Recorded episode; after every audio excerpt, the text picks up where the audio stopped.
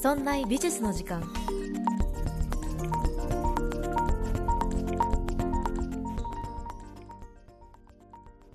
美術を身近にするこの番組「そんな美術の時間」そんなプロジェクトラチがお送りいたします。えっとですね先日ツイッターをねこうガーって見てた時になんか面白い記事がありまして。なんか各種ストリーミングサービス1再生あたりの収益還元率比較みたいなのを見つけたんですよ。で私あのこのポッドキャストとか、えー、ラジオクラウド、えー、Amazon Music そして Spotify で、えー、配信されていますこちらの「そんな美術の時間」以外にも、えー、YouTube を今年ちょこちょこ始めました。なのでねあの収益化もできるようになりましてその1再生あたりうんぬんかんぬんみたいなのにちょっと敏感になっている 私でございます。そんな中ですねこのストリーミングサービスっていうとこの YouTube だけじゃなくって他のね Spotify とか Amazon Music にも関わってくるような内容だと思います。私ねこの、まあ、この記事の中では曲ミュージック1再生あたりみたいなえ、記事だったんですけど私そうやって言われてみたら自分が好きな曲って大体 YouTube で聴いてたなって思ったんですよ。ででこう気になるなと思って見てたんですね。でまあでも本当にそのアーティストさんが好きだったらぜひ他のストリーミングサービスで聴いてくださいっていう内容だったんです。でそれがえっとまあ、1再生あたりの還元比較還元率比較ということだったのでもう一覧でバーって表が書いてあったんですね。それが、えっと、YouTube1 再生あたり0.1円。0.1円だって。なんかあんまりイメージつかないつかないですね。10回聞いたら1円。だけど、うん、なんかそれが高いんだか安いんだかあんまピンとこないんですけど。他と比較すると Spotify は0.3円。Spotify はねなんかアーティストによりよって結構幅があるらしいんですけど、うん、まあ YouTube よりはいいのかな。Apple Music は0.85円。約。そんぐらいだそうです。うんうんうん。Apple Music はねあの月額制ですもんね。で Google プレイミュージックが0.9円から1円ぐらい。Google プレイミュージック私あの、まあ、iPhone 使ってるのであんまり使ったことないんですけど有料なのかな？無料なのかで Amazon Music が1円から1.3円だそうです。だこうやって並べてみるとだいぶなんか1曲同じ曲聴いてもだいぶ違うなっていうのね思いました。で人によりあのアーティストによってね還元率が違うかもしれないらしいんですけどどうせ無料で聞くんだったらそのアーティスト好きだったらこの還元率が高いやつで聞こうかなと思って最近こういろいろ調べている私でございます。でなんか Spotify もあるし Amazon Music もあるし Apple Music はちょっと月額でいくらってなってたので最近はねちょっとあんまり使ってないんですけど、まあ、そういうのをわっちゃわっちゃしているっていう私でございます。私はね結構宇多田ヒカルが好きでもうずっとデビュー当時からずっと追いかけてるアーティストです。皆さんはどんなアーティストがお好きですか？よかったらメールいただけると嬉しいです。Amazon よりお知らせです。この番組をお聞きいただいているリスナーの方は Amazon Music で様々なポッドキャストが無料で楽しめるって知っていました？今この番組「そんな美術の時間」は各サービスで皆さんお聞きいただいていると思いますが Amazon Music では様々なジャンルのポッドキャストや音楽ステーションライブストリーミングが無料で楽しめるそうです。もし Amazon プライム会員でしたら追加料金なしで200万曲の楽曲がオンデマンドで聴き放題なんだそうですって。まあ、私もねまんまと Amazon プライム会員ですし、まあ、これ使っていたんですけれど最初はなんかこう楽曲を勝手に自動で最適化してくれるツールっていうのにあんまり慣れてなかったんですよどちらかというといやあの懐かしいあの曲をピンポイントで検索したい。で Spotify もねあの今この「そんな美術の時間」ではえー、Spotify も Amazon Music も、えー、Podcast も、えー、ラジオクラウドもそして audiobook.jp でもお聞きいただいてお聞きいただける、えー、環境にあると思いますが。ねそれの中であのやっぱりこうあの曲をピンポイントでっていうとうん、ちょちょっと違うサービスなんですよ。だからどうやって使えばいいんだろうってずっと思ってたんです。だけどこうだんだん使っていくうちにその好きなアーティストの近しい曲聴くってどういう感覚なんだろうって思っていたらその昔ね CD アルバムを買う時って CD アルバムって10曲10何曲入ってるじゃないですか。そのアルバムの中で自分が最初に知ってる曲って1曲2曲だったんですよ。でもアルバムを買ってこのアーティストの人好きだから1曲2曲しか知らないけど買うって言ってでアルバムをずっと聴いてると知らないうちに12曲とかそこのアルバムに集約されている楽曲を覚えるし好きになるんですよね。なんかそういう感覚なんだろうな。自分に最適化してくれる楽曲のストリーミング作ってくれるサービスって。あそういうことなんだなって自分の中で理解した時にあこれ楽しいかもって思って使い続けてる感じです。私は地方に住んでいるので結構ねドライブ中にいろいろ聞いたりしてます。あとですねもちろんポッドキャストももちろんあの Amazon Music で聞けます。結構ね他のサービスと違うのは3倍速まで聞けるって無料で3倍速でポッドキャスト聞けるっていうの他にないかなって思ってます。私はまあね audiobook.jp さんでは4倍速まで書籍を朗読してもらえるんですけど無料でっていうのはあんまりなくって私の聞き方は1.5倍速ではなんとなく聞き流す。ドライブで聞ける速度。2倍速だと集中して聞くっていう感じ。で3倍速だといろんな番組をザッピングするときに使う最初に3倍速であっちこっちを聞いてで集中したいときは2倍速で聞くでドライブ中は1.5倍速で聞くみたいな感じでポッドキャストを結構聞いてるのでここまでなんかこう選べるっていうのはいいのかなって思ったりしていますのでもしよかったら、番組概要欄チェックしてみてください。えー、もし今まで Amazon Music を試したことがなければ、ぜひ一度試してみてください。えー、URL は amazon.co.jp スラッシュそんないです。えー、もう一度言いますね。amazon.co.jp スラッシュ sonnai amazon.co.jp スラッシュそんないです。ぜひチェックしてみてください。さてそんなこんなでですね今回のテーマはですね、えー、ポストコロナの美術館ということでやっていこうかなと思います。あの異例の緊急事態宣言2020年3月とか2月とかあの辺りにあった緊急事態宣言から約1年半もっとかな経ちました。あの時はめちゃくちゃびっくりしましたよね。世界が何何変わってしまうんだろうってなんか私も思いました。あの当時から約半年間まあ、5月 ,9 月 ,5 月から、9月8月ぐらいまでの期間の間で全国調査をしたそうです。全国の美術館博物館56館にアンケートを取ってそのうち54館が休館、まあ、こうお休みしますと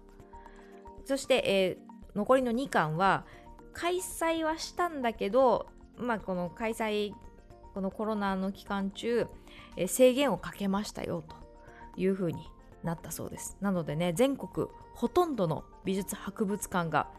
このコロナの影響を受けたということでした。世界調査ユネスコによりますと約9万5000のミュージアム中、えー、およそ95%が休館したということでしてね、えー、そのそして4分の1の美術館が、えー、スタッフを解雇したりとか一時解雇をすると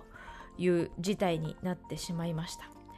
でこんだけ影響があった美術館にも影響があった、えー、この感染症感染症拡大なんですけれども、まあ、これを受けて浮き彫りになってきた美術館を取り巻く現状っていうのを、まあ、今回ご紹介していきたいなと思います、まあ、ちょっとタイムリーな、まあ、コロナがすごい大変だったっていう時にねこの内容を取り上げることは私もすごく怖かったんですけどでもすごく気になっていた内容でした。でコロナで改めて私もずっと美術館って何だろう企画展って何だったんだろうっていうのを、まあ、調べて、うんまあ、追っていたこともありましたので今回はそれをちょっとまとめていけたらいいなと思います。そして、えー、有料版 audiobook.jp ではおまけ音声を今回もつけています。今回のおまけ音声は、えー、無料版で美術館を取り巻く現状をお話しした後に有料版でその後のその先の可能性について話をしていきます、まあ、そのポストコロナのこの時代に美術館が何ができるのか美術品ってどういう力があるんだろうっていうのをお話ししていきますのでぜひ番組概要欄からチェックしてみてください。早速本編に入っていきましょう。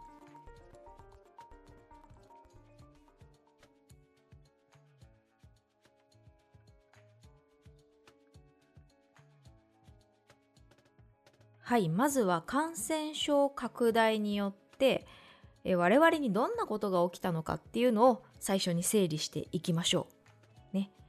2020年のあの春の頃に何が起こったのか。まずは先ほども言いましたけど、ほとんどの美術博物館が休館しました。緊急事態宣言を受けて。不要不急の外出を、あの、まあ、やりましょうみたいな話がありましたよね。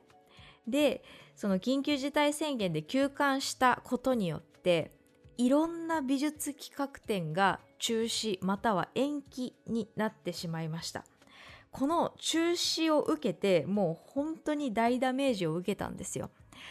でもういつまで続くんだということで、えいろんな美術館がオンラインに挑戦をした時代でもありました。去年ね今年もそうですけれども。例えば YouTube とか他のライブストリーミングでライブ配信をしてみるとかあとはその美術品企画展で集めた作品を無料ないし有料でオンラインで公開をする。まあそのあの Google アーツカルチャーみたいなサービスを使ってこうバーチャル美術館で展示を公開してみたりとかあとは私 YouTube の方でちょっとご紹介をしたんですけど、えー、太田記念美術館が、えっと、ノートのサービスを使ってこう画像でね展覧会をご紹介するっていう、え、そういう試みもありました。あとはですね「あつ森」えっと「集まれ動物の森」動物の森シリーズのマイデザインのところに、えー、こう美術館が美術品をねマイデザインとして登録していろんな人に親しんでもらおうという PR 活動をしました。これはね国内もそうですし世界の美術館も、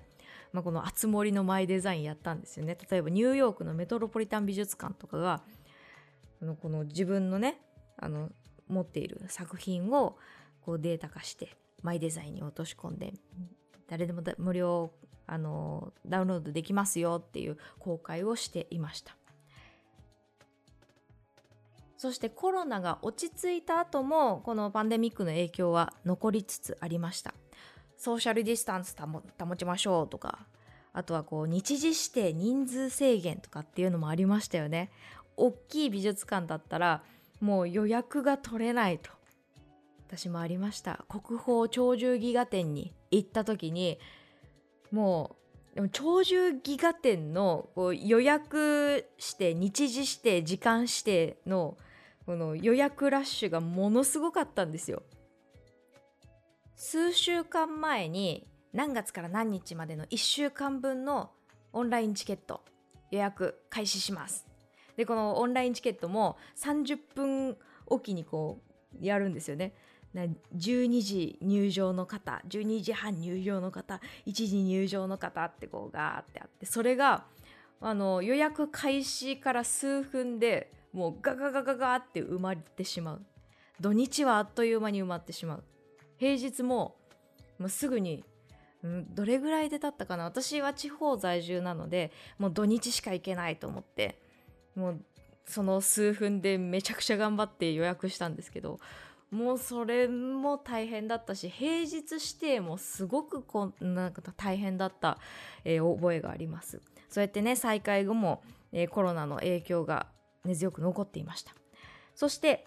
えー、全国では 53, か53の美術博物館中36の、えー、ところが個人情報を取得していたそうです。何県からお越しですか？県外から来ましたか？県内から来ましたか？っていうアンケートありましたよね。あとは場所によってはこのもしコロナ感染がもう陰性陽性が出た人がいたらそのこうルートたどりたいので住所書いてくださいとかっていうそういう施設もありました。現在2021年の今11月ですけど現在は回復傾向にはありますがまだまだディスタンス取ってくださいとかマスクしてくださいっていうまあこう残りは影響は残っていますよね。この1年半で、えー、休止して延期した企画展っていうのは本当に、えー、たくさんあって大ダメージを受けました。美術企画展っていうのはだいたい2年とか3年かけて準備をしてようやく開催をするっていう流れになっていきますので今後ね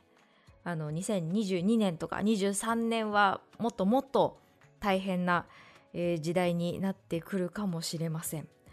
特に日本では近年国内における、えー、企画制作費が増大していたこともあってこの企画展のダメージっていうのはすごく大きかったみたいですということで、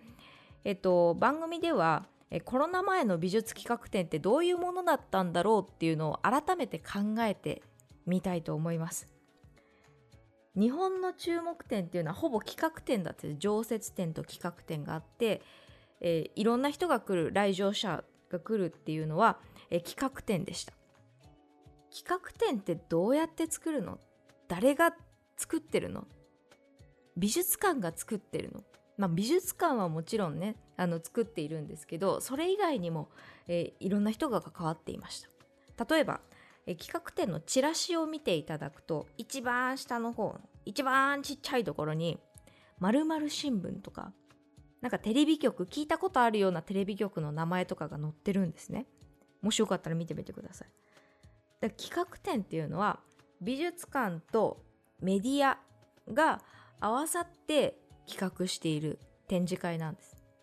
でここメディアが経費のほとんどを負担していたし海外の美術館と交渉するのもメディアでした。もともと新聞社がやっていたんですけど世界中に新聞社がねネットワークを持っていたからそれを使って、まあ、企画展やろうってこう立ち上がっていったのが、まあ、始まりだったみたいです。それまではねあの美術館って細々とやってたんですよ。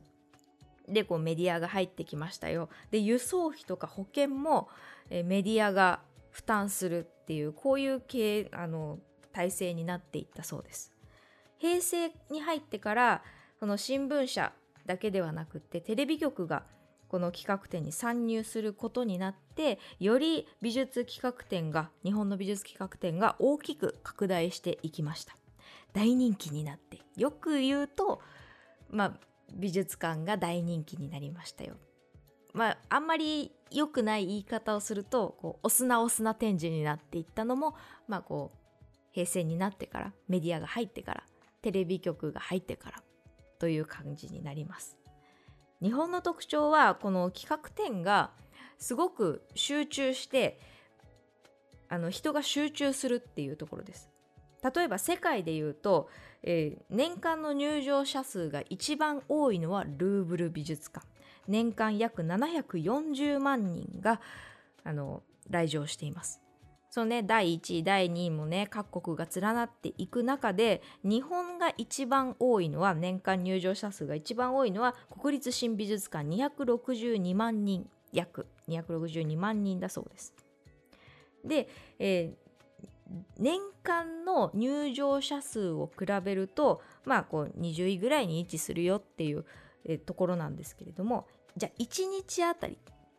1日あたりで日本はどれぐらい来ているのか。そのランキングを見てみると1位は、まあ、リオデジャネイロの、えー、9700人。約9700人の方が1日にガーッと来場したのが1位だそうです。これ2017年の資料なんですけど。でもこのリオのこの入場者数ってあの無料の企画展なんですね。で、えー、日本はどのぐらいの位置にいるかっていうと5位第5位6600人だそうです。1日に6600人の人が美術館にガーッと入る。それでもすごいですよね。で有料そこは有料なので1位が無料2位が無料3位が無料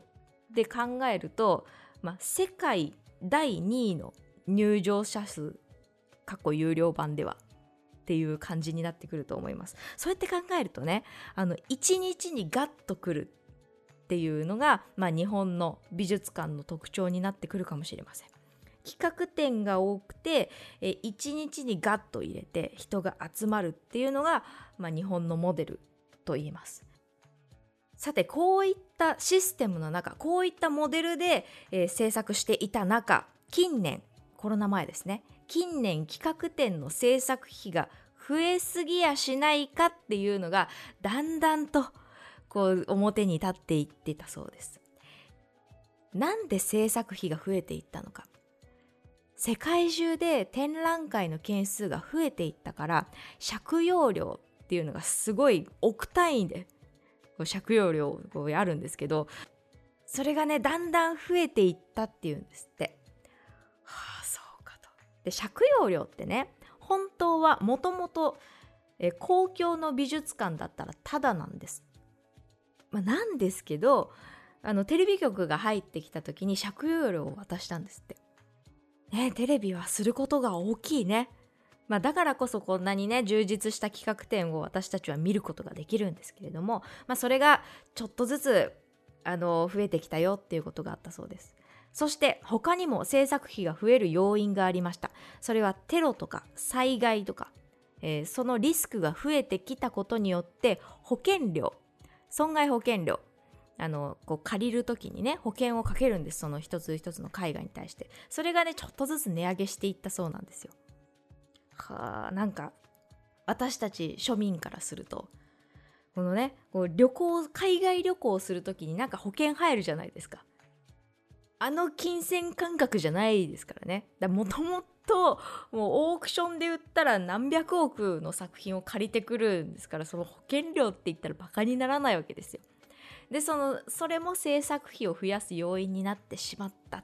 いやーどうするかってなった時にコロナが来ていよいよもうダメなんじゃないかと言われているそうです。少しずつ入場料も値上げしていってね今もう企画展の入場料なんて言ったら1200円とか1700円とかがもう普通になってきましたよね。まあ、値上げ自体が悪いわけではないんですよ。やっぱりこう物価が上がるっていうことがその国が豊かになってきたっていう側面もあると思うんです。だから美術企画展が年々値上がってきたよもう昭和の時は400円とかだったのにっていうこう単純な比較だけではないと思うんですけど、まあ、そのその内訳がね入場料の内訳がだんだんこの制作費がこう増えてきたことによってっていうのもあるみたいなんですって。ということで日本の企画展というのはメディアが入って、えー、どんどんどんどん、えー、大きくなっていったということになります。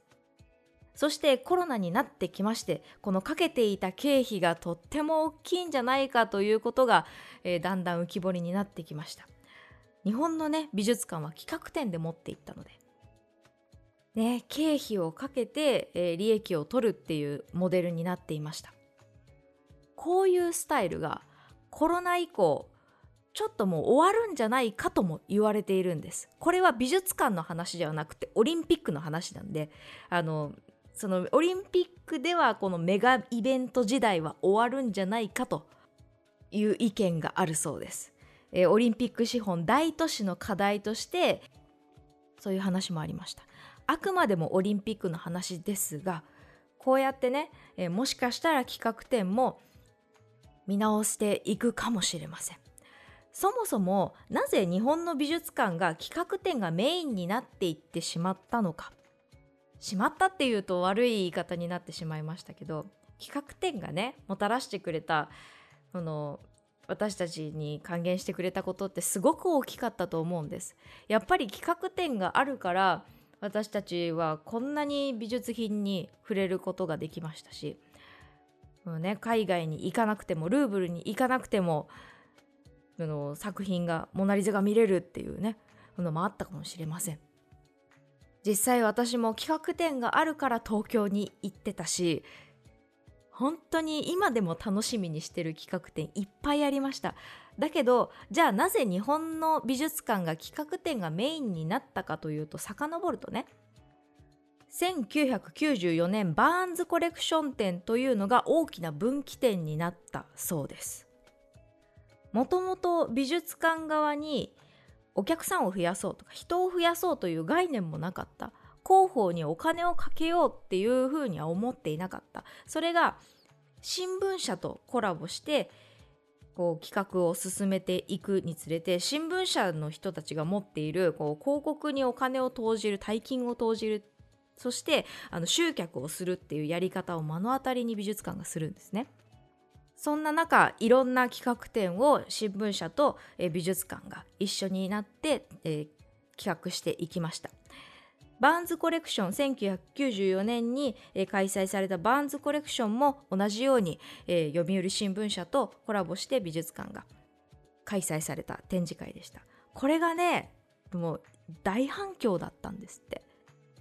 それまで美術館が混むっていう感覚がなかった。それが異例の混雑をもたらしたと。マスコミとか雑誌がこのバーンズコレクション展を取り上げていやすごいことが起きてるぞというふうに注目されました。結果的にこのバーンズコレクションは新聞社が美術館に借用料を払ったのにもかかわらず利益を上げたということで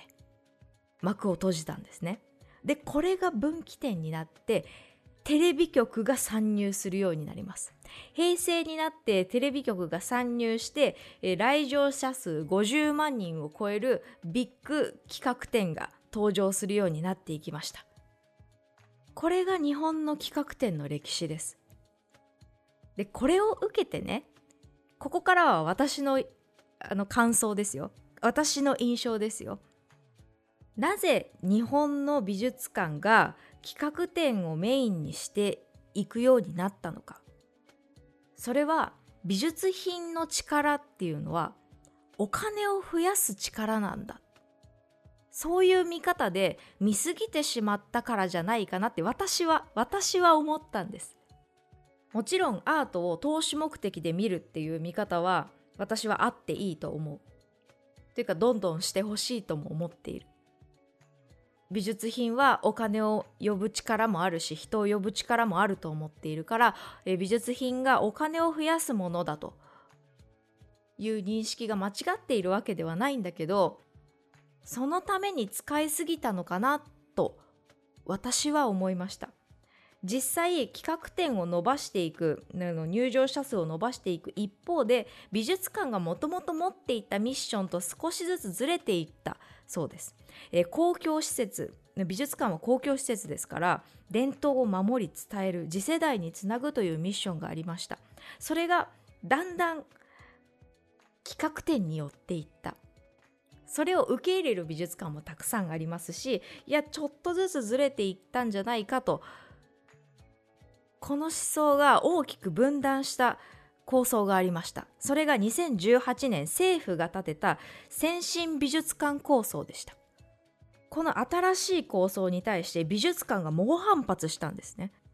これが認識が少しずつずれていった。それがガクンとえー、表に立ってきたものだったんじゃないかなと思います。この2018年先進美術館構想というのは第二次安倍政権の時インバウンド政策で、えー、観光立国を目指すぞっていうこの流れで、まあ、この構想が練られていたそうです。この内容は指定された美術館博物館がコレクターやギャラリーなどから購入または寄付された美術品をもう一度市場に戻して経済を循環させようっていう構想だったそうです。だから政府側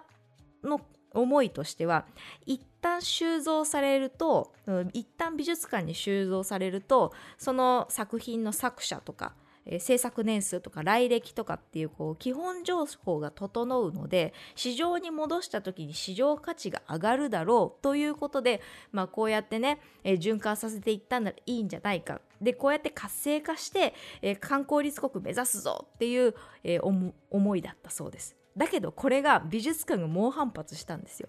これなんでかって言ったらやっぱり政府側の思いとしては美術品にはお金を増やす力があるものだと。思っていた感覚。だけど美術館としてはどっちかというとこれは私の意見ですよ。私のイメージですよ。もしかしたら美術館の関係者の方がこれ聞いてたら違いますって教えてください。美術館としては守る力。文化伝統を守る力とか学びを守る力とかそういう力を見てほしかったんじゃないかなって思ってるんです。実際日本ではねあの税対策その税控除がないとかその公的支援があんまりない海外に比べるとないっていうところがちょっとだいぶネックになってね美術品を購入するとか、えー、その支援するとかっていうことに対して消極的ではあるんですけど、まあ、そういうね背景があるからこそメディアが入ってきてこんだけ美術企画展が盛り上がった時に本当に嬉しかったと思う。私も嬉しいし。あのお客さんとしてね。そういったね思いと現実のズレがこうずっとあったんじゃないかなと思っています。それが今回のコロナ感染症の影響で企画展そのものっていうのを見直されて美術館の企画展根底から見直されてじゃあ何をしていけばいいのかっていうのを考える時代になっていったと思います。私は別に綺麗事を言いたいわけじゃないんだけどそのお金を増やすのが悪いことだみたいなことは言いたいわけじゃないんだけどじゃあ美術品の力って何だろうってそういうことを考えていきたいなと思っています。ポストコロナでねそのまあ、コロナの対策直近の対策としては美術館は、えー、人数制限をしたり日時指定をしたりあるいは休館をしたりとかしていきました。だけどそれはあくまでもその場の対応でした。実際オンラインチケットを導入するっていうこの美術館は全部ではなかったんです。56の美術博物館のうち40の施設が必要性を感じていないとか課題があるよってやってないよっていうところがね多かったみたいです。そういう数字からも根本解決ではないというのが、まあ、分かってくるかなと思います。この後有料版ではねじゃあその先の一歩先の話をしていきますがコロナによって美術館美術品って何だったんだろうどういう力があるんだろうっていうのを、まあ、今後数年かけて私たちは見直していくだろうしお客さんである私たちもその新しい考え方に新しい対策に慣れていくことが必要なんじゃないかなと思っています。これからのアートライフ私も絶対楽しくしたいと思っているのでみんなで楽しめるようにしていきましょう。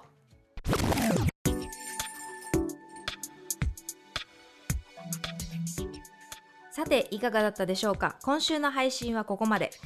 えこの後 audiobook.jp ではおまけ音声をつけています。今回のおまけ音声は今後の可能性美術品の力って何だろうということについてお話ししていきます、まあ、いくつか事例を交えながら私の意見も交えながら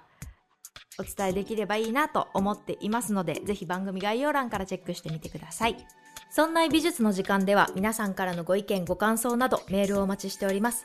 メールアドレスは art.0438.jp art. 数字で 0438.jp です。またそんないと名の付く番組は他にもそんなことないっしょそんない理科の時間 B そんない雑貨店と3番組ありましてそんないプロジェクトというグループでお送りしておりますそんないプロジェクトにはウェブサイトもありまして、そこから今配信中の番組や過去に配信していた番組を聞くことができます。URL はそんない .com、sonnai.com となっております。また Twitter もやっていますので、そちらの方はそんない P で検索してみてください。私のツイッター、そして YouTube チャンネルもありますので、ぜひチャンネル登録、高評価よろしくお願いします。YouTube チャンネルはラチアートで検索できるかと思います。それではまた来週木曜日お会いしましょう。